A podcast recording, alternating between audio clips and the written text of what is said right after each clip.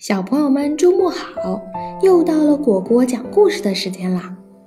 上一集我们说到，果果和琪琪在追赶鼠小弟的时候，差点儿被迎面而来的大卡车给撞上。这个时候，树精灵出现了，救了他们，并且愿意帮助他们抓到鼠小弟。他们到底能不能顺利的抓住鼠小弟呢？让我们来听听今天的故事吧。第四章，第一站，魔术师。欢迎大家来到神奇的魔术世界。接下来，你们期待已久的魔术表演就要开始啦！身着洋装的主持人，甜美的声音在马戏团的上空回荡。哇哦，太好了！终于要看到我向往已久的魔术表演了，果果高兴极了！哈哈，听说今天是著名的魔术师哔哩哩的世界巡回演出呢。是啊，慕名而来的人还真多。哎呦，瞧，这还有一只紫毛的松鼠呢！有人发现端坐在位置上的果果，而果果呢？他已经习惯了别人异样的眼光，他小声嘀咕着：“咦，这名字可真有意思。他变的魔术一定很好看。”再看琪琪，悠然自得地翘着二郎腿，手中不知道什么时候多了一大罐爆米花。琪琪，你不要再吃了，快看，魔术师出场了。接下来的一切让果果目瞪口呆。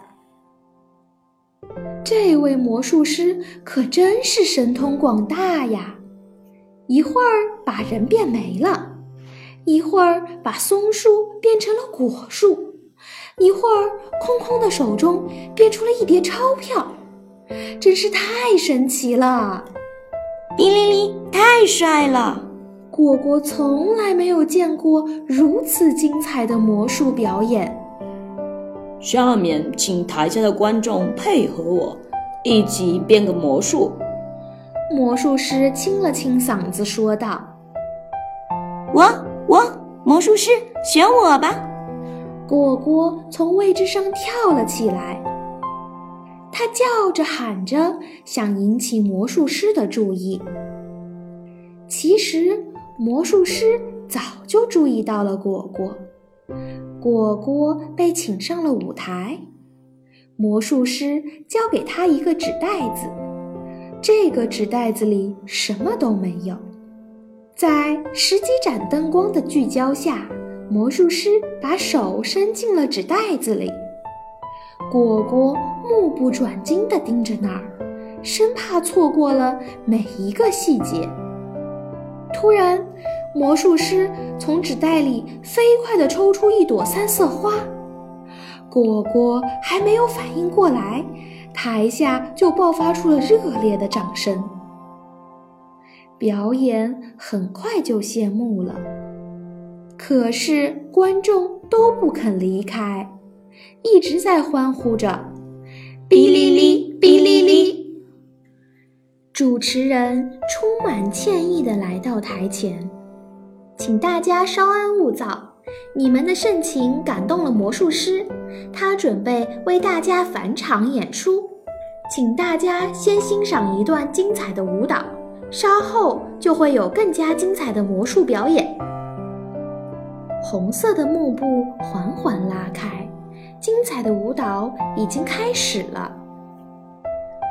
果果看见躲在角落的鼠小弟，他一脸奸笑：“嘿嘿，我让你看不成魔术表演。”果果咻的一下子从位置上跳下来，拔腿就往舞台后跑去，嘴里还念念有词：“一定是那只臭老鼠捣的鬼，我看你往哪里逃！”果果，果果，你去哪儿呀？你不是还要看魔术表演吗？你等等我呀！琪琪赶忙追了上去。后台魔术师正着急着寻找着什么。怎么回事？我的魔术帽、斗篷和魔术棒都不见了。